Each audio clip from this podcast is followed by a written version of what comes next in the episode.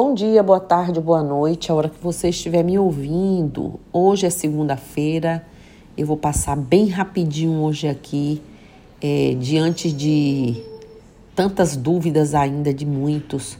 A gente vai falar um pouquinho sobre como é o atendimento da Umbanda. Né?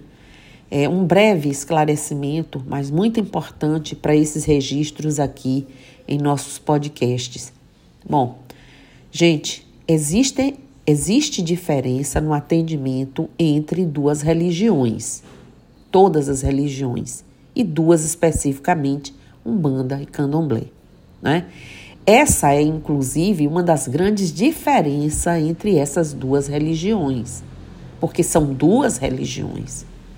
Na Umbanda, os atendimentos são feitos pela mãe ou pai do terreiro, né? ou pelos médiums que incorporados fazem todos os trabalhos nas giras e também os aconselhamentos após serem coroados, que é uma cerimônia onde as entidades vêm, elas próprias riscando o ponto, fazendo a coroação do médium e declarando que aquele médium tem amadurecimento para tal, né, para que eles tenham, é, digamos assim, a condição de receber e transmitir com é, é, fidelidade aquilo que as entidades querem transmitir para as pessoas. Já falamos sobre coroação é, na Umbanda aqui em um podcast e citei em vários outros. Vocês podem procurar a coroação que fala tudo sobre essa coroação. Não, é, por exemplo, um pai ou uma mãe na fé, ele, ele recebe uma entidade a entidade pode não incorporar e está ali auxiliando nesses aconselhamentos ou consultas, como muitos conhecem. Na Umbanda, um caboclo, por exemplo, pode pedir né, que o consulente, o assistido, faça um trabalho para abrir caminhos ou que tome banhos de ervas para melhorar suas energias, aconselhe a pessoa, né, conversa e dirige o atendimento diretamente. Já no candomblé, o atendimento é feito a partir de jogo de búzios. Não existe incorporação nem a chegada de entidades que façam essa transmissão, é, como existe na Umbanda. Existe para eles a incorporação de orixás que não dão consultas, não é? Porque não falam.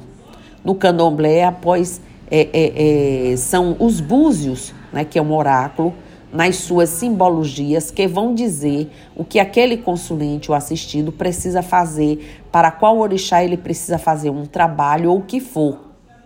Nós usamos na Umbanda búzios, usamos tarô, usamos é, é, runas, usamos a leitura do sal, das xícaras, como conhecimento e como uso sim do sistema oracular.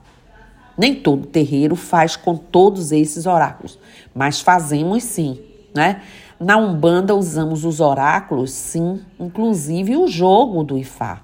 Mas a forma de comunicação através da mediunidade nos promove condições de atendimentos, né? De atendermos a todas as necessidades desse aconselhamento sem ser necessários oráculos, ok?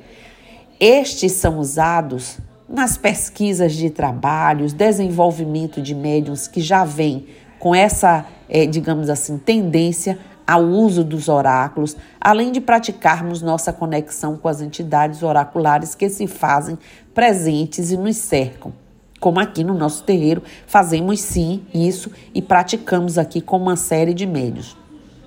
Como eu já disse, as entidades têm total autonomia para passar trabalhos, oferendas ou entregas, assim como banhos e orientações para se atender, né, a, a, acender uma vela, oferecer uma rosa, enfim, para qualquer situação.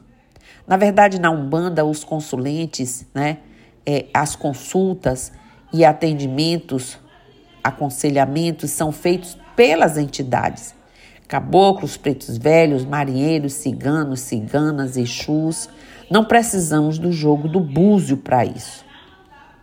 Então, é um esclarecimento que a gente faz e que a gente permite, a gente faz e a gente permite que as pessoas tenham o conhecimento algumas pessoas estranham quando chegam e não vê a gente aqui com o, o, o, a mesa preparada, com as guias, né?